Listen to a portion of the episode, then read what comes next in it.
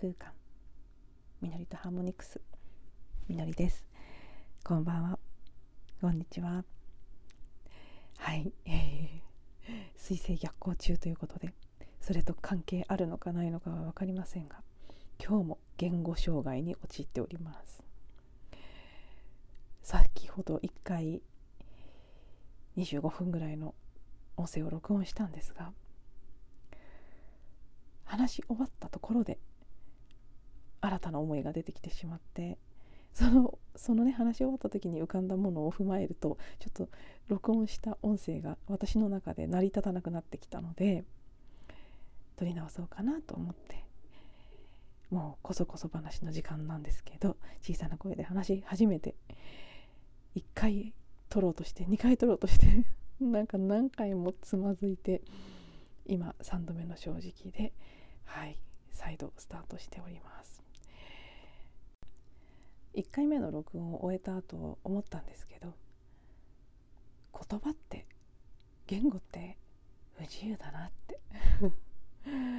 なんか結局私がさっきねあの撮って消した音声の中で何が引っかかってたかっていうと最終的に気がついたのはこうある単語、まあ、例えばこの場合であれば欲求ですけどとか望みという言葉が指してることの概念というかねその対象が次元というかレイヤーも含めなんか多岐にわたっていてそれぞれが同じ言葉を使ってても全然違うものを指しているのではないかと。それによってぐちゃぐちゃになってた部分私の中であったのかななんて思ったりして、えー、最終的な結論としてそんなことに気がついたので比較とか何か何かと何かを照らし合わせるということを一切やめましてシンプルに今日はハートサークルということに関して話してみようということに最終的に落ち着きました。なので、えー、このプラクティスについてお話ししたいと思います。私自身は女性性開花の、えー、プログラム「アート・オブ・フェミニン・プレゼンス」というアメリカで開発されたものがあってその一環として知ったんですけどもともとはアート・オブ・フェミニン・プレゼンスの創始者のレイチェル・ジェーンが「えーと、デジスタイナーさんという方から学んだもののようです。なのでハートサークル自体の創始者はデジシュタイナースタイナーさんという方みたいですね。でどんなものかというと昨日もちょっとご説明した気はしますけどサークルになってでみんながみんながというかね一人一人その対象になる人が自分の望み本当に望んでいることを導き出せるようにファシリテーターとそのサークルに参加しているメンバーが共にその場を見守りながらやっていくプロセスなんです。なのでもともとはグループでやるワークです。そしてこのねあの私は今アート・オブ・フェミニン・プレゼンス略して AFP のテキストを見ながらお話ししてるんですけど一番最初にハートサークルの目的というのが書かれています。ここ結構大事なのでちょっとお話ししますね。補足も入れつつ。まず目的の1つ目。参加者が欲するべきだと思っているものと自分のハートが本当に望んでいること。すなわち私たちの魂やハイヤーセルフが望んでいることとの区別ができるようになるよう手助けをするというのが1つ目です。えー、ここはまあ一つすごく大事だなと思うんですけどそもそものこのことをエピソードでお話しようと思った発端でもありますね。ここにレイチェルがレイチェル・ジェンが書いている通り私たちは往々にして自分が欲するべきだと思っているもの頭で思っているものそれが自分の本当の魂的なハイヤーセルフが望んでいるようなうん、まあ、無意識のレベルも含んだ自分が源からよ望んでいる純粋な欲求というものと区別がつかない。で多くの場合そのするべきだと思ってるものが自分の本当の望みなんだと思い込んでいることすらすごく多いんですね。実際これは私が FP のトレーニングでいろんな人がハートサークルを受ける参加者として受ける姿も見てきましたし私自身もあの題材として扱ってもらう機会があったので、えー、このね自分の望みを導き出すプロセスを体験したこともあるんですけどかなり私たちが多分ね思っている以上に区別がついてない。ほとんどが欲するべきだと思ってるもの。無自覚的に思っているものを純粋な自分の望みだと思い込んでいるというのがあって。でそこが区別できるようになる手助けをするというのがハートサークルの1つ目の目的です。2つ目は体の中でこの望みにより長い時間エネルギーをチャージすること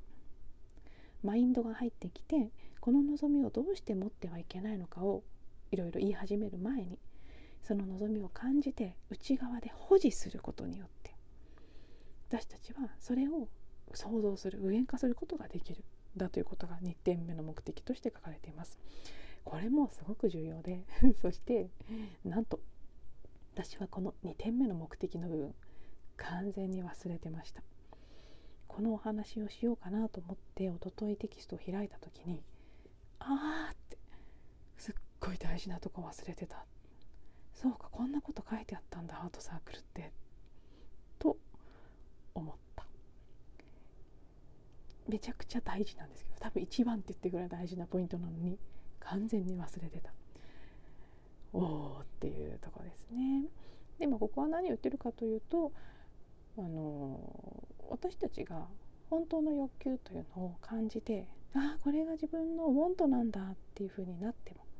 瞬時にマインドが入ってきていやそれは違うよみたいなこれこれこうでこうでっていうのを言ってくるんですよね。やめときなよそんなこととか変に思われるかもしれないよとかいろんな形で思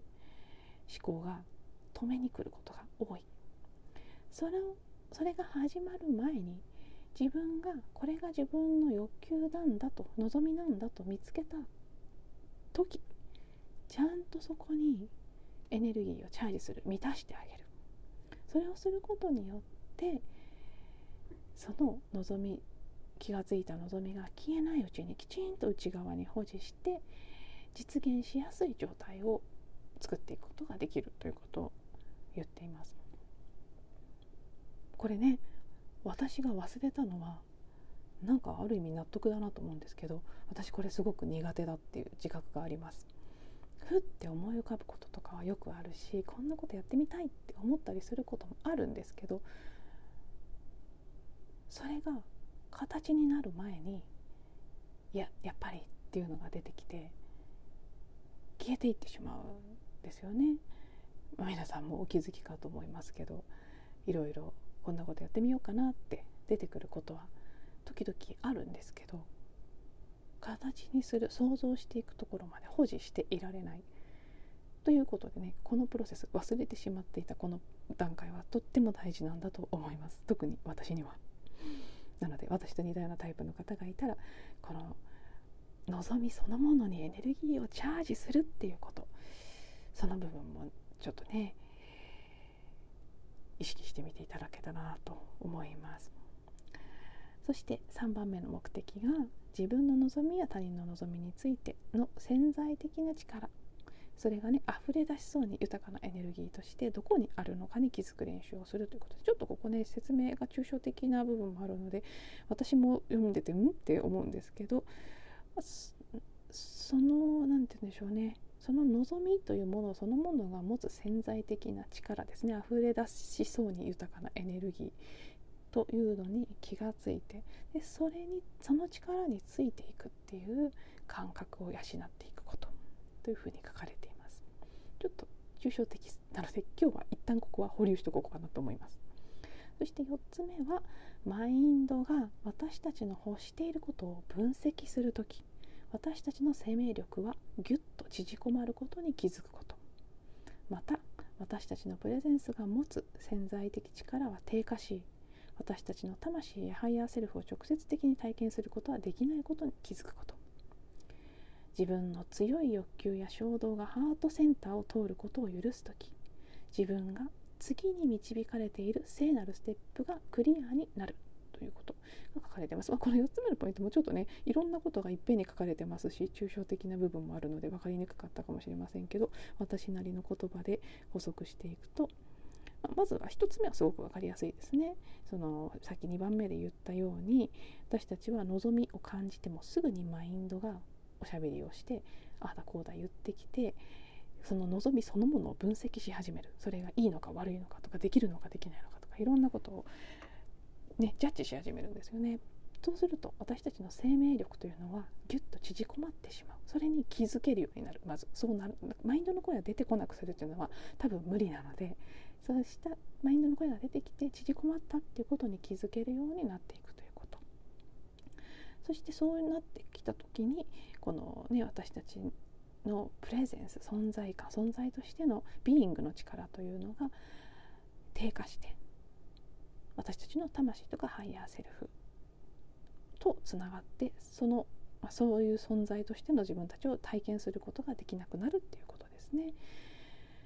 そしてまあちょっとこれはね同じ項目として書かれてる割には一個の別のもののような感じもしますけど自分の強い欲求や衝動がハートセンターを通る時自然と次に導かれている聖なるステップがクリアになるということを知るということが書かれています。まあ、ちょっとね盛りだくさんなのでまずはここまでは、まあ、ただそんな風にこのプラクティスの目的が書かれているというふうに一旦受け取っていただければと思います。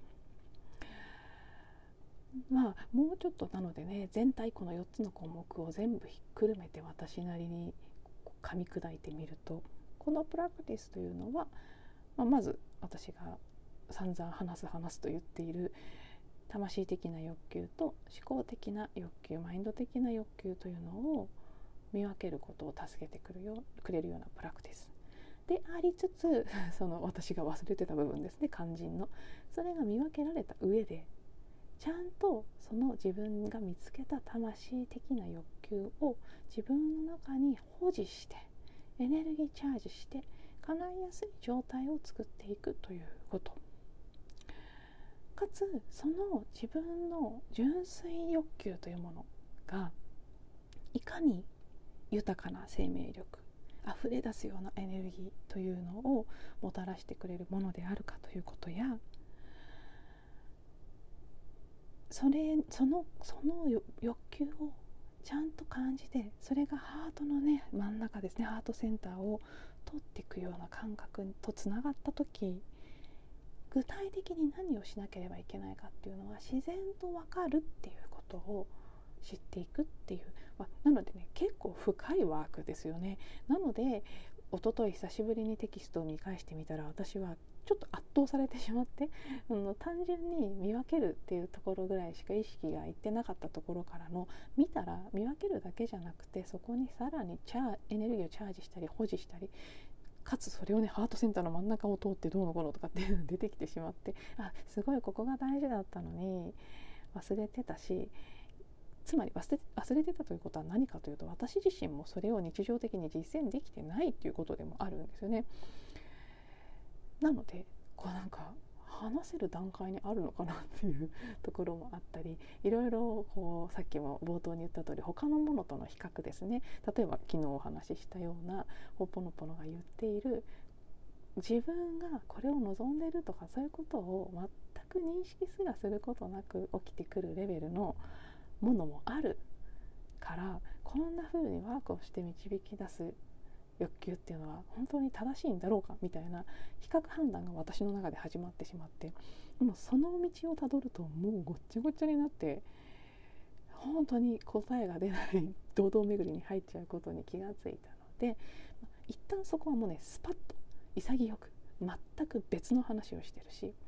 それぞれがそれぞれの部分でそれぞれに役に立つ話をしているので一旦関連づけて比べるのはやめます。やめました。それはあのホーポノポノのクリーニングをひとしきりしてその結論に至れたんですけどなのでちょっと今日はね昨日の話とは全く違うレイヤーの違う部分の一つの私も今自分のテーマとして興味があるし聞いてくださる方にも何か役に立つかなって思ってる話というふうに思っていただけたらなと思います。で,、まあ、でもそう言ったそばからあれですけど強いてあえて関連づけるのであればここで言ってるこのハートサークルが言っている欲求っていうのは将来の夢とか叶えたい願望、うん、大きなビジョンのようなものとか未来に投影した期待という意味での欲求ではないんだと思うんです多分。でどちらかというと、ま、それもやり方によっては含まれてしまいますけどでも本当にこのハートサークルのプラクティスが生きてくる部分っていうのはむしろその夢希望っていう意味での願望ではなくもっと日常的な本当今この瞬間の小さなウォントなので対比するのであれば該当するものは多分ほぼのぽのと、ね、引き合いに出して比べるのであればあの自分がインスピレーションと呼ばれるねその命が起こしてくれるものの方ではなくて自分の潜在意識ウニヒピリインナーチャイルドとホポノポノセルフアイデンティティするホポノポノで呼んでいるものですけどその声クリーニングが進んでくるとウニヒピリさんの潜在意識さんの小さな「これしたい」とかね「たい」の声が聞こえるようになってくるんですね。そしてそれに従っていくと気が付くとその大きなインスピレーションというものにたどり着くというかねそれが気づいたら起きてるっていうことがある。なので、まあ、ここで言ってる「ウォント」ハートサークルでいうところの「ウォント」はその潜在意識からの「タイ」の声ウニピリの声の方に近いものでインスピレーションっていうのはもうちょっとやっぱり違うあの段階のもののことを言ってるのかなっていうのが今の時点での自分なりの頭の整理ですけど、まあ、これ以上そこをね追求していくともう本当にこの数日私が何回も陥ってきたぐるぐるぐるぐるぐるぐる答えのないぐるぐるになってくるので、はい、一旦脇に置きたいと思いますそこは。そしてハートサークルそのものに話を戻していきます。実際どんな風にやってるかをごくごく簡単にお話します。これはなかなか言葉でやり方をステップを追って言ってすぐできる感じのものではないので本当にグループでハートサークルそのものの形として一番いいのはグループ複数の人たちで、ファシリテーション私なり誰かがファシリテーションしてやっていくというのがベストだと思います。もしまあ、そうじゃないとしてもせめて1対1ですね。コーチングのような形で聞く側の私なり誰かがいて話す側が、まあ、自分のウォントについて話すというのがどちらかがよりやりやすい形でいきなりこの手順を聞いて一人でできますかっていうとちょっとそういうものかどうか分かりませんけど何か応用的にでも参考になる部分があればその部分だけでもピックしてね聞いていただけたらなということで一旦ご紹介してみます。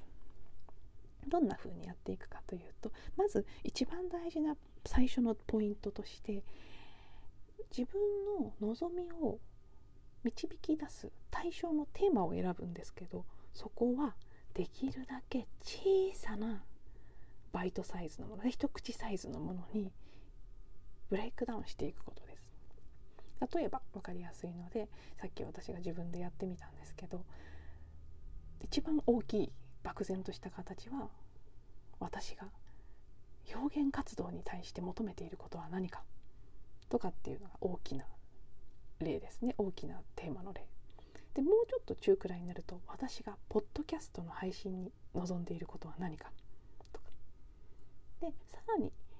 小さくしていくと私が今日のこの音声配信について望んでいることは何だろうという問いにするのが、まあ、多分一一番かわからないですけど小さなサイズの例ですね。なのでそれぐらいの今日のポッドキャスト配信に臨むことはとかできるだけこう具体的小さくしていけばしていくほど、えー、やりやすいというかね適切にやりできるというふうにされていて、まあ、実際私も何回か体験してこれは本当にそうだなと思うのでまずはテーマを少しちっちゃくしていく、ね、今日一日に関してとか今日の午後に向けてとかそんな感じで見ていくあるいはパートナーシップって漠然とじゃなくってパートナーとのこう楽しい時間を過ごすということに関してとかね今度のデートについてとかそういうふうにしていく方がいいということですね。そしてテーマが明確になったらまずそのテーマについて今本当に正直に何を感じているのかどんなことを感じているのかっていうのを自分に問いかけます。例えば私はさっきその今日のポッドキャストについてっていうのを撮り直しのこのね音声の前に一人でやってみたんですけど、えー、混乱しているとか戸惑っている困っているとか